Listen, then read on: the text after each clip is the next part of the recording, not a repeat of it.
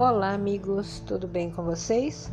Vocês estão com Elaine Brandão e hoje eu trago uma curiosidade sobre a região norte da Festa do Boi Bumba, ou Festival Folclórico de Parintins, que acontece no dias, nos dias 28 e 30 de junho. Conta a lenda que uma negra de nome Catirina, trabalhadora de uma fazenda, estava grávida e teve o desejo de comer língua de boi.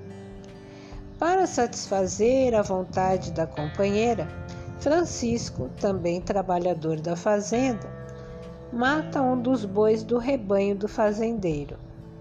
Porém, o trabalhador não sabia que o animal era um dos preferidos do patrão, que, ao verificar a ausência, manda os empregados procurarem o boi.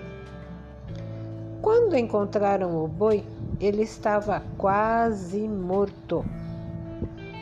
Mas, por sorte, o animal foi recuperado com a ajuda de um pajé da região. Fiquem comigo acompanhando os próximos episódios que estarei trazendo mais curiosidades. Até breve e um forte abraço.